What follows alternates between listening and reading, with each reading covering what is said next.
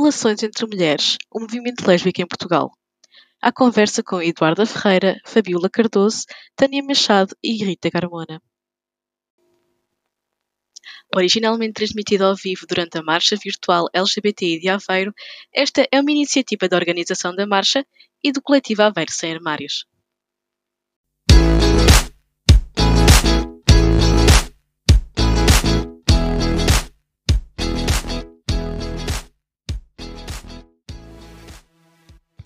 Olá a todos, sejam mais bem-vindos mais uma vez ao stream da Marcha Virtual LGBTI de Aveiro. Agora vamos ter um painel relativo às relações entre mulheres e ao movimento lésbico em Portugal. Como oradores vamos ter Eduardo Ferreira, psicóloga, investigadora no EGEO, da Faculdade de Ciências e Saúde Humana e ex-dirigente do Clube SAF e ativista uh, eh, LGBTI. Teremos também Tânia Machado, que é investigadora de doutoramento pela Universidade do Minho, sendo o seu trabalho de investigação na área dos estudos LGBTI. Fabiola Cardoso, que é professora deputada da Assembleia da República pelo Bloco de Esquerda, ativista LGBTI e uma das uh, fundadoras do Clube SAF. Estas são as nossas oradoras. Rita Carmona será a dinamizadora desta conversa. É membro do coletivo Aveiro Sem Armários, elemento da organização da primeira marcha LGBTI em Aveiro e coordenadora do projeto de educação da Rede Execo. Boa tarde a todas. Olá, boa tarde. Espero que estejam bem. Um, Olá, boa tarde. Fabiola, boa tarde. Fabiola ainda não pode estar, portanto vamos falar, começar e vamos ver se ela entretanto aparece. Estamos com um problema de rede, mas também não queremos estar a atrasar muito o stream. Vou passar à Rita o, o microfone. Até já. Até já. Okay. Uh, olá, boa tarde. Uh, antes de mais, obrigada por terem aceito o nosso convite. Uh, que por motivos de, não é, da pandemia Covid uh, tivemos que adiar a segunda edição da Marcha LGBTI de Aveiro para o ano 2021, mas decidimos assinalar a data uh, com algumas tertúlias, algumas talks uh, e outros eventos, um, e portanto achámos que seria importante ter. Um, um, um, painel uh, dedicado um, às relações entre mulheres e sobre, um, sobre digamos que, uh, o caminho que tem vindo a ser feito no movimento uh, lésbico em Portugal, o que é que podemos considerá-lo, um, e, portanto, uh, queria agradecer mais uma vez à Eduardo e à Tânia por este convite. Um, uh, à Tânia, que tem muitos estudos feitos na, sobre a homoparentalidade feminina, que também vem um bocadinho em seguimento uh, do nosso painel da manhã, que teve a ver com famílias, digamos, com famílias arco-íris, famílias também inclusivas. E, e também uh, tem representações das mães lésbicas e de, uh, da visibilidade dos, do, do caso das lésbicas no contexto da igualdade uh, em Portugal. e também a Eduarda, que um, é conhecida no, bastante conhecida no movimento, especialmente com, na sua atividade do Clube Safo e também como investigadora hum, da temática. Um, gostaria de colocar, não é, algumas questões Uh, no fim, também vai, vai havendo questões por parte do público e que a Joana vai uh, informando para, um, para que depois sejam colocadas, para que depois possamos, possam responder. Então, um, gostaria de saber, na vossa percepção, uh, quando é que podemos falar do primeiro marco do movimento lésbico em Portugal? Bom, eu como sou mais velha do primeiro, é mais antigo. Okay. Sim, claro. Uh, assim, primeiro, primeiro essa expressão de movimento, movimento lésbico, sim, sim, sim. o que é que se considera movimento? Assim, foi havendo algumas situações eh, pontuais, o movimento LGBT em Portugal, e nem sequer se falava LGBTIQ, nem nada, é LGBT, pronto. Uh, foi na meados da década de 90, como enfim, quase toda a gente sabe. Uh, e o Clube SAF surgiu nessa altura, quase ao mesmo tempo que a ILGA, enquanto associações com, com grande visibilidade. Mas antes dessa década, meados da década de 90, já havia algumas iniciativas, o Grupo Lilás, uma série de, enfim, de, iniciativas especificamente mais direcionadas para as mulheres lésbicas, uh, mas que é que foi a partir do, do aparecimento, digamos, o SAF houve algo com maior visibilidade pública, não uma coisa tão restrita só a mulheres lésbicas, que de alguma forma comunicavam entre si e faziam ali alguma rede de contactos, mas, mas um movimento com expressão pública e que teve diretamente envolvido, por exemplo, na organização das primeiras marchas de orgulho e por aí fora. No entanto, chamar movimento, eu acho que movimento, movimento de direitos uh, cívicos, humanos, por aí fora, eu acho que, do ponto de vista só lésbico, uh, nunca chegou a haver propriamente em Portugal. Eu não sei se a Fabiola concorda comigo. Olá, Fabiola. Olá, Eduarda, que gosto de ver-te. aqui, uma, aqui uma rapariga com quem partilhamos várias coisas. Olha, estavam aqui a questão do movimento lésbico. Eu dizer movimento, movimento, no sentido mais de intervenção social e política, se calhar ainda não houve uma, algo que se conseguisse autonomizar e afirmar claramente nessa vertente social e política. Muitas iniciativas, personalidades, mas, mas aliás, o movimento LGBT em Portugal também, eu não acho que ainda, enfim, conseguiu grandes avanços, mas haver uma participação eh, social e política com muita expressão, especificamente lésbica, eu acho que estamos nesse caminho, mas enfim, ainda não se conseguiu claramente. Não sei já agora o que é que as outras colegas consideram. Mas, mas tens uma camisa muito gira, Fabiola. Ou uma coisa que é coisa aqui. É um barrete ribatejano, é um barrete campino arco-íris. É Sim. a minha homenagem à Marcha do Orgulho uh, de Santarém, que que se realizou este ano pela primeira vez uh, em formato Covid, em formato digital, aquilo que foi possível. Uh, talvez tenha sido até a primeira marcha a nível mundial a ser realizada nesse, nesse formato, que entretanto se está a popularizar, não é? Uh, e gostava, e daí o, o, meu, o meu barrete aqui hoje e, e cumprimentar as participantes deste, deste painel e agradecer o convite Aveiro é uma cidade para mim muito importante. Eu estudei em Aveiro, tirei o meu curso em Aveiro, uh, iniciei uh, este percurso dentro do ativismo uh, eh, LGBT de, em Aveiro. É em Aveiro que nasce o Clube Safo, associação que certamente também já a Eduarda estaria a, a referir uhum. eventualmente. E, portanto, Aveiro é uma cidade que eu adoro, a que eu regresso muitas vezes por muitos motivos familiares, pessoais, uh, e é um gosto estar aqui, poder participar desta marcha virtual uh, da, da, cidade de Aveiro hoje, uh, neste formato. Portanto, muitíssimo obrigada pelo convite. É, é recíproco, nós também agradecemos muito a presença da família e de todas, claro. Um, e Uh, esperamos que possamos proporcionar a todos também um, um, uma boa assistência, digamos. Uh, então estávamos precisamente aqui a falar uh, se será que podemos considerar que existe um movimento lésbico em Portugal? Quando é que ele terá, se sim, quando é que ele terá surgido? quando é que nasceu? Para onde caminha? Não sei se a Fabíola gostaria de acrescentar algo e também a Tânia, não é? Um, sobre tal. Eu, eu estava a ouvir as palavras da Eduarda e reconheço uh, aquilo que ela estava a dizer. Uh, um movimento verdadeiramente autónomo, uh, forte, capaz, um, que tenha uma expressão pública, visível, é coisa que não existe ainda no nosso país.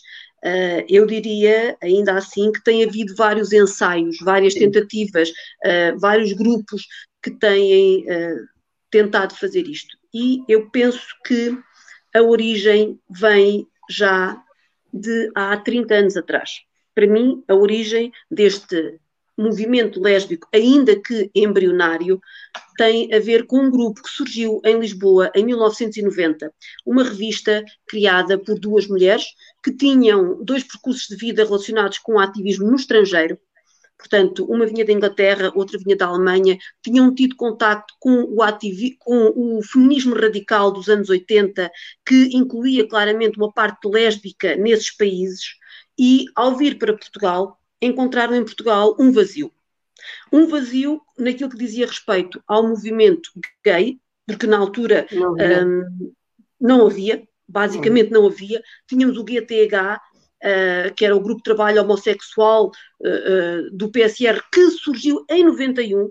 Portanto, até aí não havia, havia um deserto absoluto que foi silenciado, foi tentado pós 25 de Abril, com aquele manifesto que foi tão barbaramente silenciado. Até 82 uh, a homossexualidade era crime, crime em Portugal. Portanto, de 82, mesmo com só entrou em vigor a lei em 83, mas havia um silêncio absoluto. E havia outro silêncio igualmente muito pesado, que era a falta do feminismo em Portugal. Claro. E esta falta de movimento LGBT, eh, de movimento lésbico em Portugal tem a ver com o cruzar destes dois silêncios. A insistência de um movimento gay, de reivindicação, mas também um feminismo que era uh, um feminismo muito tenue, muito frágil, e atrevo-me a dizê-lo, sem ter estudado academicamente o assunto, atrevo-me a dizê-lo, um feminismo muito controlado pelo Partido Comunista Português. No qual... o, início, claro, sim, ou, ou, pelo menos os partidos, o comunista e depois também o socialista, mas muito, sim, muito, muito, partidarizado. E obviamente... na visão desses partidos, na altura, sim. o lesbianismo, as lésbicas não eram bem-vindas dentro do feminismo. Sim, não, não era coisa apresentável não era apresentável. Não quer dizer que não existissem, e outras saberão dizê-lo melhor que eu, não quer dizer que não existissem lésbicas dentro do próprio, desses movimentos feministas iniciais, logo pós 25 de Abril, anos 80, anos 90. Mas o lesbianismo em si não era um assunto oficial, um assunto uh, que fosse assumido. Pelo contrário, era claramente uh, invisibilizado, claramente silenciado por uma série de lógicas, desde a respeitabilidade até à prioridade que era dada a outros assuntos, até às próprias, até podemos dizê-lo, a própria homofobia, a própria lesbofobia internalizada que existia e que não se desconstruía em Portugal na altura. Portanto, apesar deste início em 1990 com a Organa que depois deu início, deu origem a uma outra revista já em 93, a Lilás, uhum. e que curiosamente também está relacionada com a própria, o próprio surgimento do Clube SAF, aquela que foi em 1996 a primeira tentativa de fazer um grupo lésbico em Portugal, eh, uma associação, uh, apesar disto, de não houve de facto um abrir muito grande, um criar de um movimento. Uh, o Clube SAF foi fazendo o seu trabalho, uh, eu penso que foi criando grupo, foi criando dinâmica, foi criando comunidade, que era uma coisa que também uh, não existia. O nível de invisibilidade, o nível de silenciamento era de tal ordem que um, não havia comunidade. E em, depois, à medida que foi crescendo, foi tentando fazer algumas iniciativas mais visíveis, mais sociais, mais políticas. Lembro, por exemplo, as jornadas lésbicas, uhum. as primeiras jornadas lésbicas, que a Eduarda uh, teve também um papel muito importante, uh, em 2002, já depois do clube ter sido legalizado, e a legalização do clube era exatamente isso, uma tentativa de um, conquistar já algum espaço, havendo já outras associações, outros movimentos da parte gay Uh, havia já também alguma dinâmica dentro dessas associações que surgiram mais ligadas ao movimento gay, havia grupos de mulheres, por exemplo, dentro da ILGA. Uh, portanto, havia já umas condições ligeiramente diferentes para uh, se avançar. Ok, muito bem, muito interessante também essa parte da, da lesbofobia dentro do próprio movimento, que até era ah, algo que eu tinha aqui uh, para abordar. Uh, o surgimento destas revistas foi também muito importante uh, e aqui gostava também de ouvir um bocadinho a, perspectiva de, da Tânia sobre, sobre esta questão também. Uhum. Sim. Sim, antes de mais, boa tarde a todas e agradeço também o convite para estar aqui. Uh, relativamente a este tópico, eu concordo tanto com a Eduarda como com a Fabiola. Não temos ainda um movimento lésbico uh, em si próprio. Um, tivemos as primeiras tentativas de organização de alguma coisa nesse sentido foram precisamente aquelas que, que a Fabiola estava a referir, com a publicação das, das duas revistas, a Organa 91, a Lilás uh, em 93. a Organa surge precisamente uma tentativa mais, como uma publicação mais assimilacionista e generalista, numa tentativa de constituir uma, uma comunidade, de aproximar as mulheres que de alguma forma se sentiam isoladas uh, nessa sua experiência, um, que depois acabou só, só uh, nove números publicados. Uh, e de acordo com os trabalhos que têm sido feitos acerca disso, uh, diz-se que foi por dissensões internas relativamente a posições ideológicas de, das editoras, porque umas uh, queriam continuar a ter um posicionamento mais generalista e assimilacionista e menos radical, e outras depois pretendiam já prosseguir para uma via de um feminismo mais radical do, do que seria um feminismo lésbico. E, portanto, depois é aí que, no, no último número mesmo da revista, no editorial, é referido que a revista deixa de ser um, orientada para todas as mulheres interessadas no lesbianismo, mas passa a ser orientada para todas as lésbicas interessadas em quebrar o silêncio. Portanto, é aqui que temos uma, uma origem depois daquilo que, que, poderia vir a ser um movimento lésbico uh, mais publicizado e mais uh, organizado. Depois surge então a Lilagem 93, já com uma perspectiva mais militante, uh, que visa depois já de alguma forma formar as mulheres ou as lésbicas leitoras, consciencializá-las acerca daquilo que era a sua identidade sexual, permitindo-lhe um, compreender-se e aceitar-se de uma forma positiva, e depois também em alguns surgia um, a intervenção delas de alguma forma, por exemplo, nos números solicitava-se a, escritura e o envio de cartas à Comissão para, para a Igualdade para os Direitos das Mulheres a relatar a sua experiência enquanto lésbicas e a sua invisibilidade e aquilo que, que sofriam. Portanto, é aqui realmente que, que temos uma origem daquilo que, que seria um, um, não um movimento, mas mais uma militância insípida lésbica, que, que, depois passa a ser mais uh, organizada, institucionalizada com o surgimento do Clube SAF. No entanto, tal como dizia a Eduarda no início, ainda não temos algo que possa ser mesmo definido como um movimento lésbico em si próprio. Um, as questões lésbicas, se assim podemos chamar, têm sido uh, tanto tratadas ou não, tanto dentro do movimento feminista como dentro do movimento, primeiramente, uh, gay e lésbico, como era assim designado, depois agora LGBT, LGBT e mais, só que uh, no seio do, do, movimento feminino existia aquilo que a Fabiola estava precisamente a referir, uma lesbofobia, portanto as lésbicas sempre existiram no seio do movimento, mas nunca se puderam expressar nos seus próprios termos uh, em relação à sua identidade sexual, uh, porque os tópicos a serem tratados eram mais uh, uh, orientados para uma desconstrução da, categoria de género e não da de, de sexualidade. Uh, e depois do movimento gay e lésbico, ou agora do LGBT, uh, eh, muitas militantes depois também se queixavam de um, de, uma, de um certo patriarcado ainda existente, portanto, elas viviam aqui no limbo, eram mulheres e eram lésbicas, mas não conseguiam ver as suas questões especificamente enquanto mulheres lésbicas tratadas tanto num movimento como no outro. Ok, portanto, lá está, criava-se esse tal uh, vazio, não é? Um, e tendo em, conta, uh, tendo em conta que, não é, desde aquilo que começou a ser a primeira pedrada no charco, chamemos-lhe assim, uh, no início dos anos 90, uh, e até agora, sendo que já passaram, digamos, cerca de 30 anos, e um, a comunidade LGBTI, como um todo, uh, reivindica, começou a reivindicar e adquiriu vários direitos e uma certa visibilidade uh, na, na sociedade. Qual é que acham que foi o peso uh, das mulheres lésbicas na conquista destes direitos? Bom, eu acho que o, peso delas é enorme no trabalho das associações, sempre, quer dizer, que tem sido, isso é uma constante.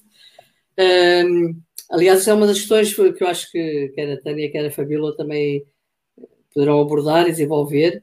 Uh, claramente, nas várias associações, claramente as feministas, mas também nas associações LGBTIQ+, uh, a presença grande das mulheres a nível do trabalho, uh, todo o trabalho das associações, mas que não é visível muitas vezes nem nas direções, embora tenham surgido alguns exemplos, uhum. de, nem depois na, na, parte mais pública do movimento. Né? Isto repetindo ou reproduzindo um, um funcionamento da sociedade em geral, Pronto, uma sociedade mais patriarcal e, e, que as próprias mulheres, de alguma forma, iam assumindo esse, esse, esse protagonismo mais reduzido, digamos. Essa foi uma das questões que me levou a questionar, que mesmo em Portugal e se calhar noutros países também, as questões das mulheres lésbicas uh, estavam mais presentes, eram mais fáceis de ser abordadas e tratadas e reivindicadas, às vezes até mais movimento feminista do que propriamente movimento LGBT. Uh, porque no movimento LGBT, durante muito tempo, e, e, e acho que ainda, ainda vai surgindo, uh, eu diria algum sexismo que reflete algum sexismo que existe na sociedade redor. Por exemplo, as questões específicas das mulheres lésbicas, nomeadamente a nível da saúde reprodutiva, assim, nunca tiveram um destaque muito grande nas lutas, uh, quando outras questões mais relacionadas com, supostamente mais relacionadas com os homens gays, teriam mais, mais relevo. Mas há outra questão que para mim é transversal, depois elas podem desenvolver mais este tema, que é quando nós falamos em movimentos e associações LGBT, feministas, por aí fora, nós estamos a falar e toda a luta política é feita em função de identidades, e isto é um problema. É, é preciso falar de identidades e de grupos, falamos de lésbicas, falamos de gays, mas a realidade é um bocadinho mais, um bocadinho bastante mais fluida do que tudo isto. E lá porque uma mulher é lésbica, não quer dizer que tenha o mesmo entendimento que eu tenho, enquanto mulher lésbica, dos direitos que as mulheres lésbicas devem ter na sociedade. E discutir o que é que nós queremos, que modelo de sociedade queremos, que direitos é que queremos, eh, eh, a interseccionalidade de todas estas reivindicações, por vezes não é muitas vezes não é feito e parece que falamos assim lésbicas, gays, parece que é simples, não é? Nem linear, nem simples, e nós todos sabemos que há uma série de exemplos de, por exemplo, mulheres lésbicas com posicionamento até público que tinham uma, uma reivindicação, se calhar contrária a que muitos de nós tínhamos outras de outro movimento. Portanto, isto não é assim uma coisa tão, tão simples, tão linear, né? E se calhar convém realçar um pouco isto. E por isso, e a família sabe que eu, uma das grandes minhas lutas no Clube SAF era uma associação de mulheres lésbicas. E eu dizia, pá, mulheres lésbicas, que é isto, pá? Fazer um tempo nada, era uma ideia, mas. uh, e fazer uma associação de defesa dos direitos das lésbicas. Isso é algo diferente, estamos unidas em função de objetivos e não de uma identidade, uma identidade que é fluida e se calhar há auto-identificações diferentes.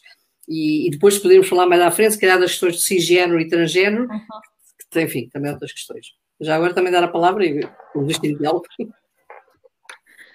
Seguindo pela mesma ordem uh, e concordando uh, muito com aquilo que foi dito pela, pela Eduarda, um, muito ainda está para fazer e é também aqui um desafio, enquanto as pessoas estão efetivamente vivas e enquanto as pessoas como eu, como a Eduarda e outras mais velhas, podemos ir até à própria origem da organa, que as pessoas ainda estão vivas e lúcidas, Sim. é muito importante que haja este registro, este levantamento, este, esta, esta recolha de informação para, para a história, mas dentro das associações, mesmo quando não eram visíveis, hoje as lésbicas já são visíveis nas associações e nós olhamos para uma série de associações que existem, eh, algumas que existem, e vemos mulheres até nas direções das associações mais institucionais, mais representativas, eh, portanto, essa, mas até quando isso não acontecia, eh, as mulheres estavam presentes.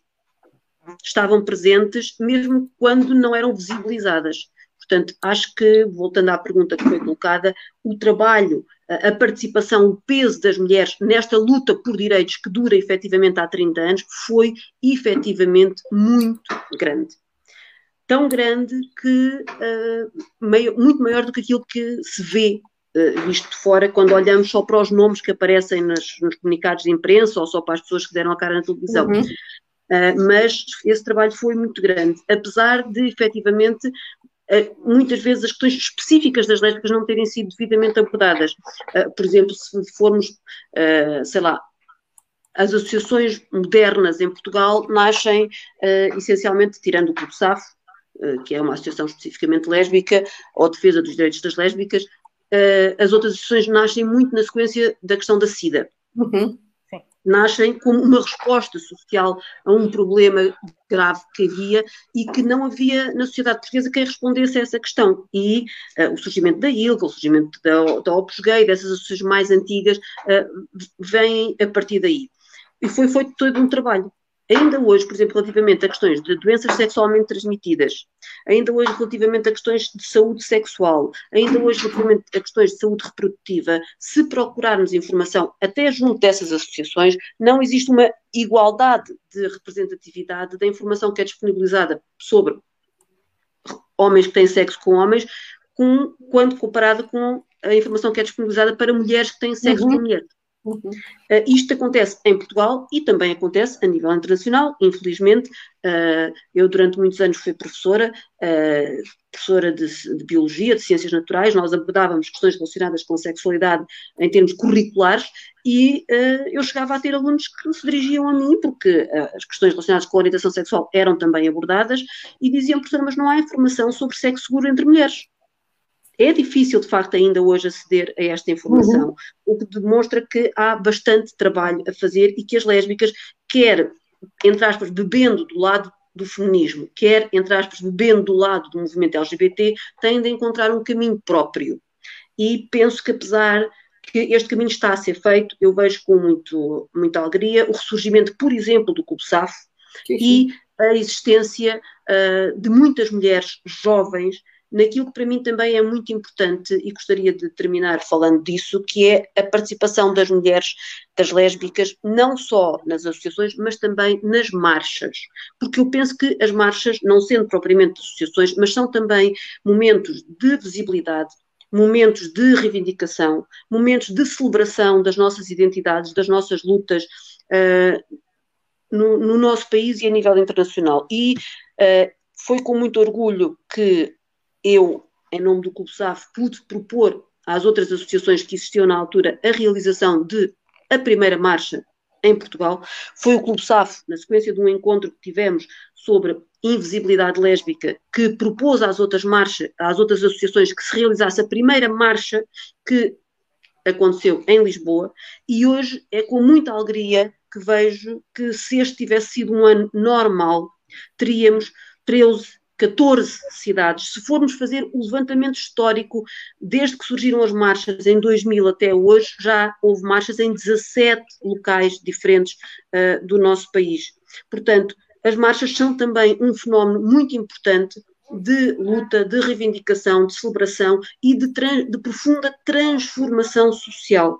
Porque, por muito importante que seja o movimento na sua perspectiva mais social e mais política, mais institucional, também penso eu, é essencial que haja uma ação de presença na sociedade, de transformação pelo exemplo, pela proximidade, pelas relações humanas, e neste aspecto as marchas têm uma importância muito grande, e eu vejo também em todas as marchas a nível nacional as mulheres muito bem representadas, as mulheres a tomar um papel ativo, interventivo e a contribuir com muito do trabalho, com muita da criatividade, com muita da coragem necessária para levar as marchas a cidades como Santarém, como Viseu, como um pouco espalhado por todo o país. E espero que continuem a crescer uh, e, de facto, a levar uh, esta esperança, estas cores do arco-íris uh, a todos os sítios do, e a cada vez mais sítios do nosso país.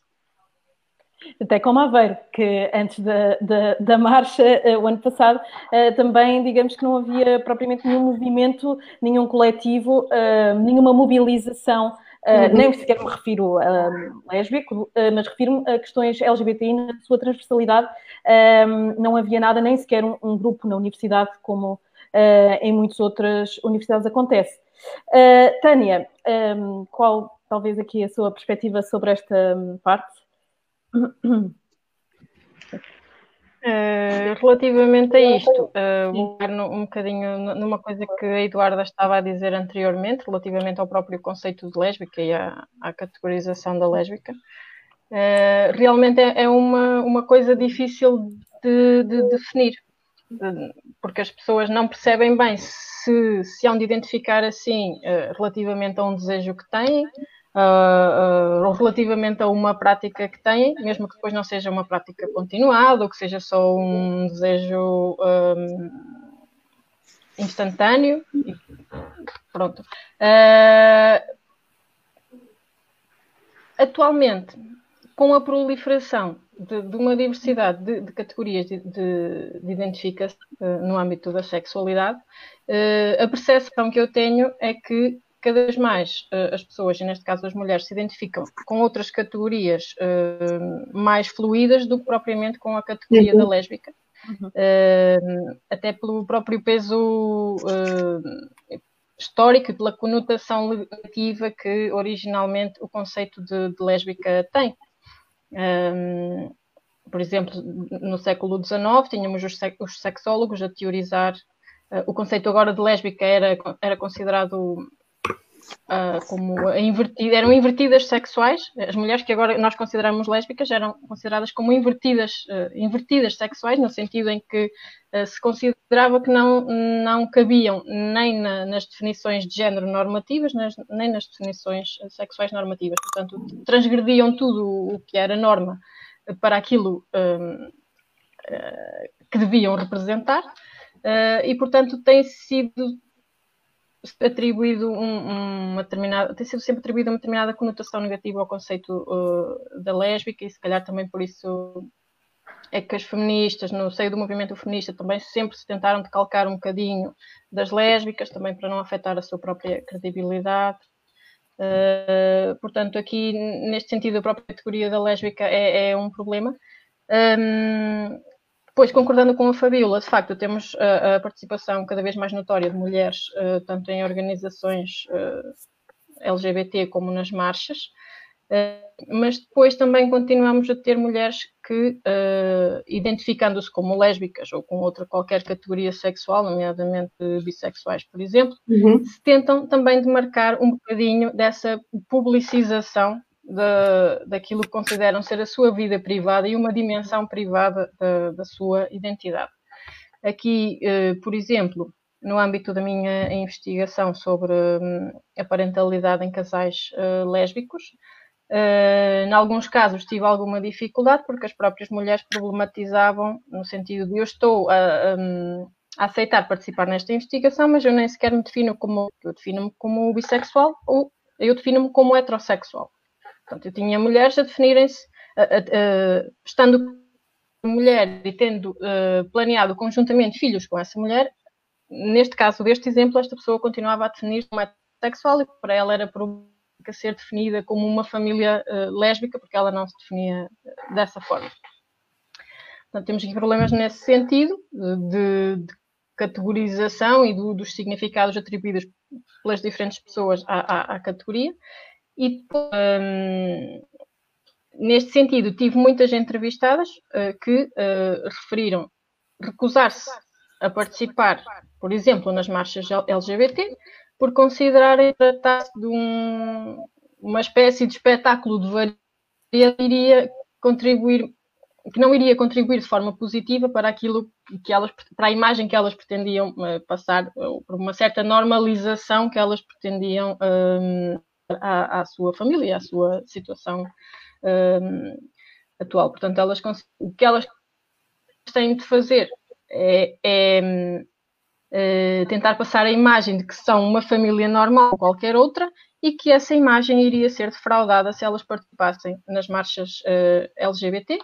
Um, muitas delas referiam-se, por exemplo, um, à brunch tea do, do LGBT, que não percebiam porque é que teria de ser enquadrada na marcha, porque eram passavam imagens muito espalhafatosas na, na, nos seus termos e, portanto, que não contribuía em nada para, para um, as pessoas que pretendiam passar um, uma imagem mais normativa ou uma ideia de maior normalização e também não, não percebiam, por exemplo, porque é que mais recentemente o poliamor era abordado nas marchas LGBT, porque consideravam que isso iria ter consequências negativas face às representações de, de família que elas pretendiam uh, passar e construir. Portanto, temos aqui também este problema de cada vez mais mulheres a participar, mas também ainda de algumas mulheres que, uh, na prática, uh, transgridem aquilo que são as normas de género e de sexualidade e de família, neste caso,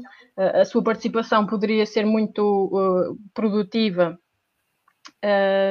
em termos de, de, renovação de algumas ideias, de desconstrução de algumas ideias do que é que é a família, por exemplo, aqui neste caso. Uh, o, o, seu afastamento é precisamente no sentido de considerarem que é uma dimensão privada das, das suas vidas que seria afetada negativamente caso fosse tornada pública e associada, uh, neste caso, ao movimento LGBT, às marchas LGBT. Posso só fazer aqui um. Sim, sim, sim, claro. Um esta ideia. Eu acho que uh, eu tenho questionado sempre a questão das identidades, entrarmos nas identidades só. Eu, eu acho que se nós focarmos com todas as pessoas a questão da discriminação, a pessoa pode não achar que é lésbica, a pessoa pode não achar que é lá sempre que a pessoa acha, no limite. Vai para a rua abraçada e aos beijos à sua companheira e depois diga-me o que, o que se passa. Portanto, temos a consciencialização passa por aí. Vão, vão falar as duas mais à escola do seu filho e da sua, da sua filha. Uh, eu acho que há muitas escolas que as pessoas estão a correr bem, mas há alguma, alguma reação, não é a mesma coisa como, né? não é como se não fosse nada. Uh, portanto, há que enfrentar e focar na discriminação acho que é fundamental e que as pessoas percebam que essa discriminação ainda existe e é fortíssima. Neste tempo do Eurobarómetro de 2019, realizado em 2019 pela Fundamental Rights Agency da União Europeia e que mostra claramente que ainda existe uma discriminação social em todos os países da União Europeia, incluindo em Portugal, como, por exemplo, andar de mãos dadas, mãos dadas com alguém do mesmo sexo ainda gera algumas reações, mas focar na discriminação e na identidade. E, por outro lado, também desenvolver alguma consciência política, por isso eu acho que às vezes falta debate nas, nos movimentos das comunidades LGBT, somos todos, a comunidade e tudo, que é eh, as questões políticas. Nós temos visões da sociedade diferente e falaste de, das questões assimilacionistas. Há pessoas que querem uma sociedade como está, com, com classes, com diferenciação, com mais um integrado, outros menos integrados, e uns melhor, outros pior, e tudo bem, e é assim, sempre foi assim, há de ser assim. Outros querem uma revolução mais ampla, mais vasta, mais igualitária, e portanto, estas questões também têm que ser debatidas, e que muitas vezes não são uh, no movimento, e, e, ficamos só por essas palavras assim, algo, e, e a coisa parece que não, não chegou ao certo. Mas é interessante, esses dados, Tânia, são extremamente interessantes, porque essa faixa uh, de pessoas não heterossexuais, pronto, enfim, ou, ou não, não completamente praticantes heterossexuais, pronto, quiserem, uh, existem, que estão na sociedade, que muitas vezes o movimento também não tem a voz delas, e portanto a investigação nesse aspecto acho que é muito interessante, porque traz essa, essa outra leitura. A Fabíola tinha posto, é um dedo no ar, é uma caneta no ar. ah, estou Está sem o microfone. Está sem som. São muitos, obrigada, são muitos dedos no ar, muitas canetas no ar para dizer uh, coisas que nós, de alguma maneira, uh, já sabemos e que não são propriamente novas. Há gays e lésbicas, neste caso falando em lésbicas, de todos os tipos e feitios. Claro. Há pessoas que estão socialmente numa posição de privilégio, por exemplo, pela classe social, pelo poder económico que têm, pela cor de pele que têm, e que querem apenas uh, alargar um bocadinho a legislação vigente para que a sua família, a sua vida caiba ali. E querem só alargar um bocadinho e procuram não incomodar a norma vigente, porque elas próprias, pela sua maneira de ser ou de estar, não querem questionar a norma vigente. Por isso é que a Eduarda falava muito bem na diferença entre ser e lutar. Eu posso ser lésbica e ser profundamente conservadora e não querer transformar absolutamente nada. Quero apenas fazer o movimento necessário para que a minha vida seja, entre aspas, tolerada, aceite. Isto é uma situação que acontece com muitas pessoas. Para muitas pessoas é incómodo considerar-se igual àquele drag ou àquela drag que vai ali questionar os papéis de género porque eles não querem questionar os papéis de género. Muitas vezes, até dentro das próprias relações lésbicas, se reproduzem papéis uhum. de género.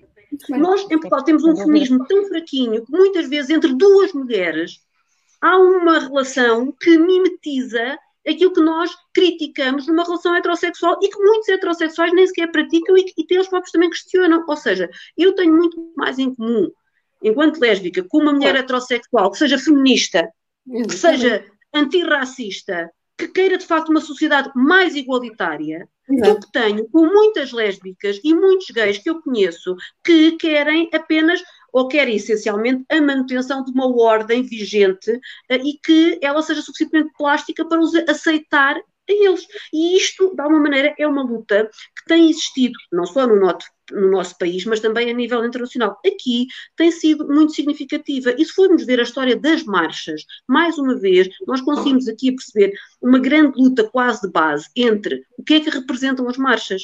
As marchas são festas em que grandes marcas vêm dizer quanto gostam de gays e das lésbicas que os produtos deles, ou as marchas são de facto movimentos em que nós levamos a nossa diversidade para a rua, integramos toda a sociedade e pretendemos uma profunda transformação social.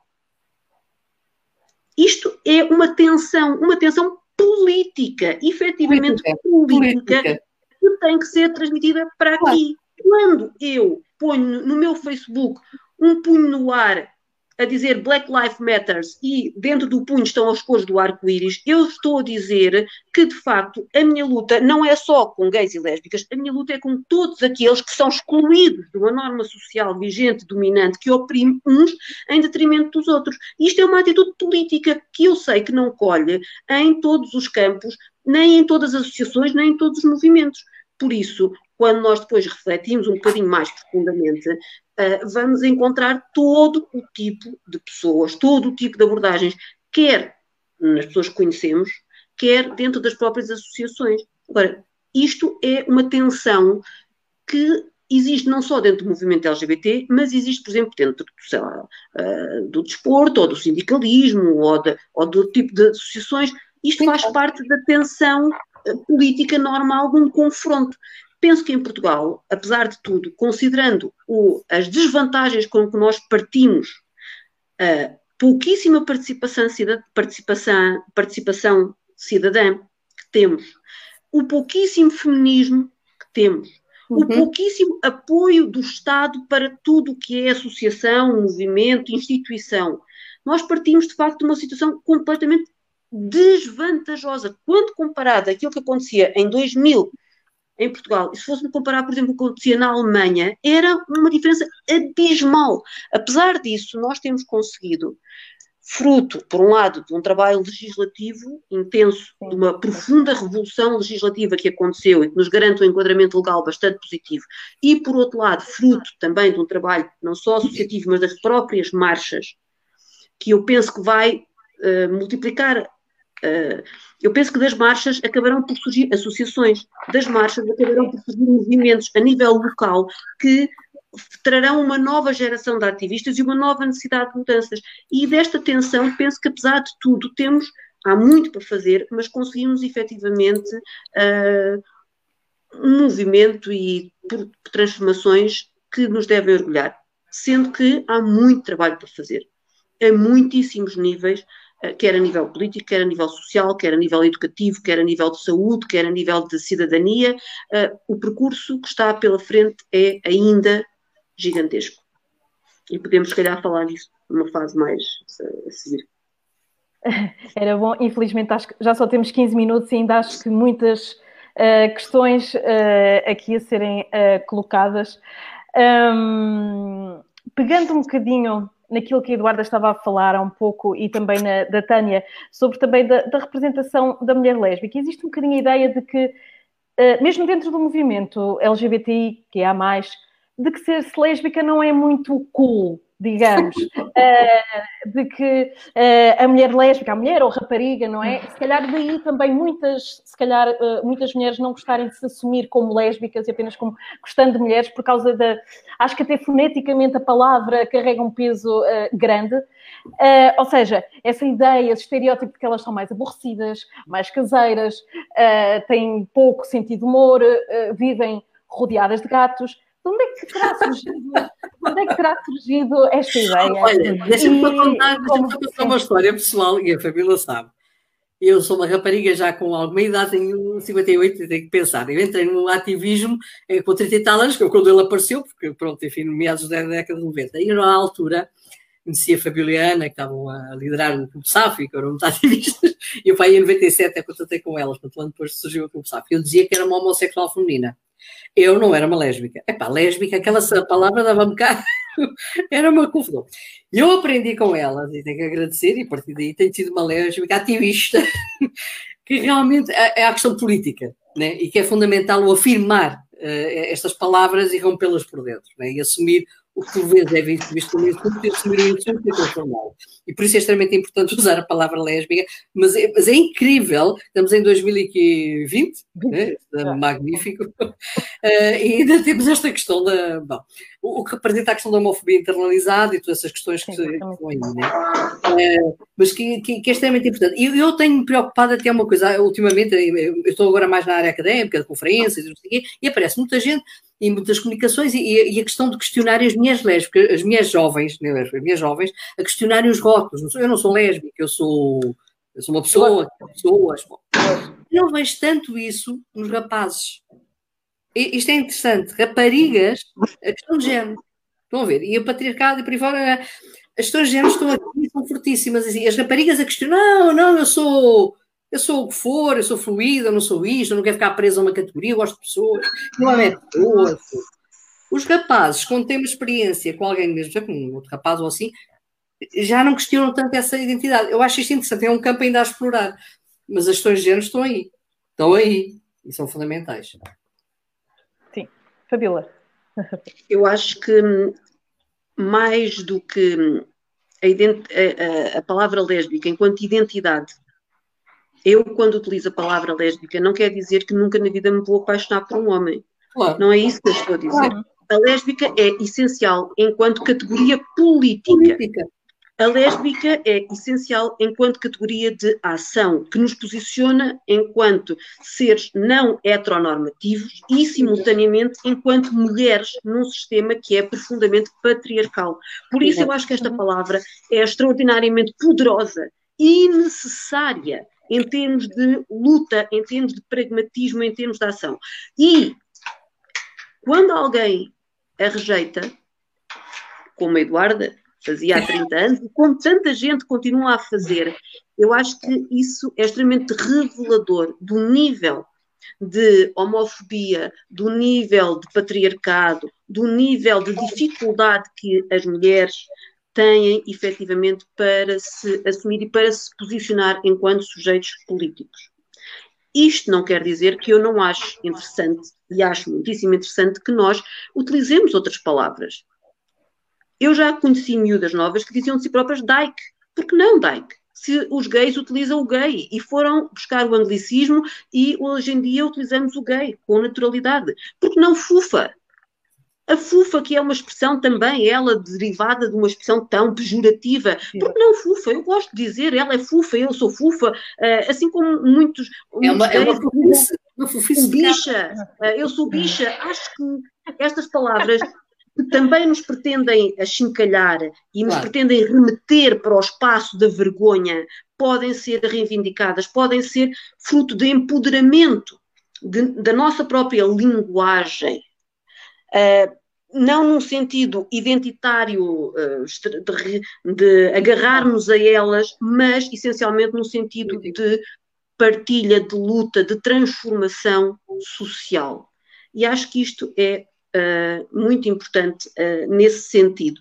Sendo que o ideal seria, de facto, daqui a alguns anos, ou daqui a vários anos, termos uma estrutura muito mais queer uh, que foi uma palavra que caiu um bocadinho em desuso agora nos últimos tempos, mas que de facto pretendia incluir todos os não normativos em termos sexuais, até as pessoas que dizem de si próprias heterossexuais ou que se identificam enquanto heterossexuais neste momento, mas que questionam esta ordem uh, moral, uh, heteronormativa, cisnormativa, na qual ainda nos integramos. Portanto, acho que desviantes sexuais, queer, aquilo que nós nos quisermos chamar, utilizando as palavras de uma maneira criativa, de uma maneira, eu diria até subversiva.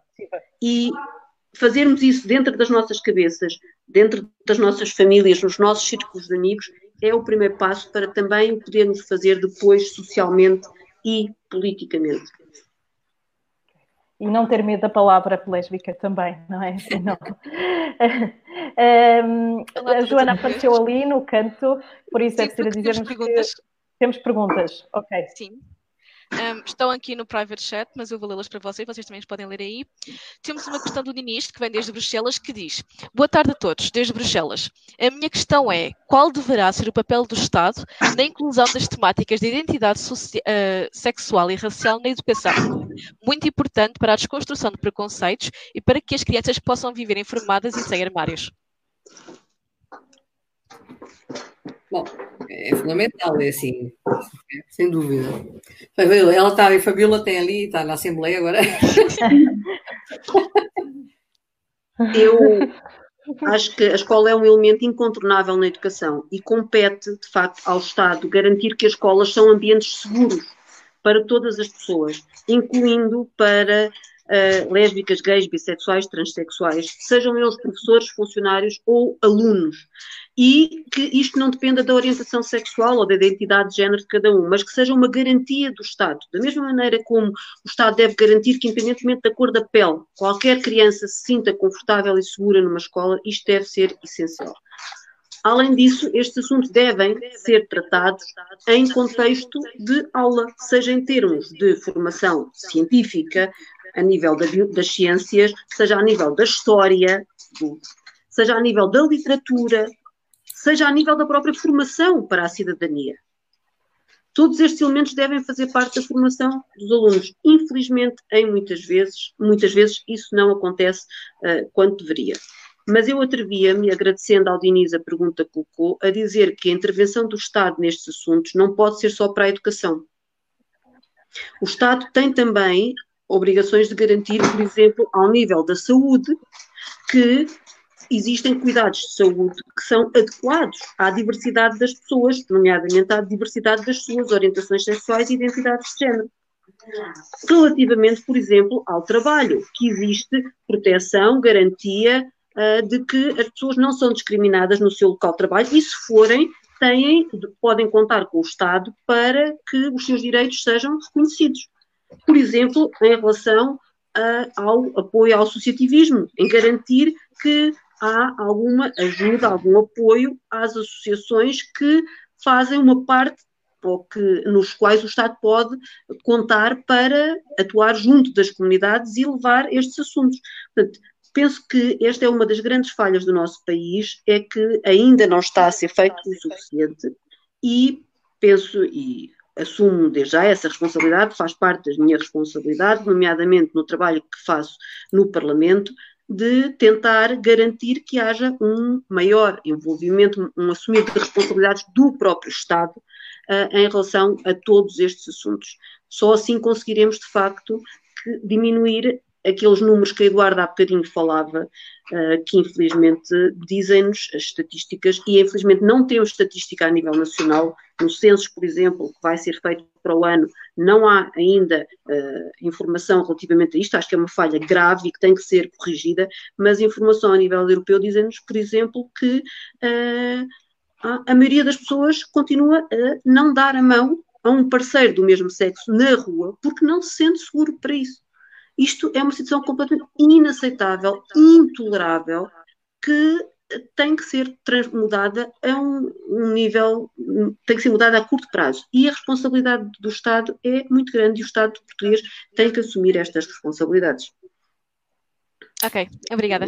Quero só um aspecto que esta intervenção tem que começar nos anos mais precoces, desde o pré-escolar, primeiro ciclo. Não é só falar no, quando já são crescidinhos, adolescentes, é desde pequenos que as representações das pessoas de toda a diversidade seja transmitida de uma forma positiva e intercruzando com questões raciais e por aí fora. Pronto, isso é um trabalho que é fundamental sempre aqui nas escolas, claro. Ok, okay muito, muito, obrigada. Muito bem, obrigada. Uh, Tânia, não sei se quer também dar um input, só temos mais cerca de 5 minutos, não é? Uh, sim. Uh, e queria ainda. Aqui, sim, sim, sim. Relativamente a este assunto, concordo com a Fabília e aqui queria falar um bocadinho da minha experiência pessoal acerca disto. Claro. Fui voluntária de uma fundação que se chama Unidade contra a SIDA Uh, uh, em que o objetivo era levar uh, jovens. acho que o som, não sei se foi para mim, congelou. Não, congelou um bocadinho, houve ali uns fluxos. Tânia, pode okay. repetir desde o início, por favor? Sim, sim, sim. Ok. Relativamente ao nome sim, da. Estava da, então a dizer que fui voluntária de uma fundação que se chama a Fundação Portuguesa à Comunidade contra a SIDA, okay. Eh, em que o objetivo era levar uh, jovens a escolas e estabelecimentos penais para falar sobre questões de cidadania e sexualidade.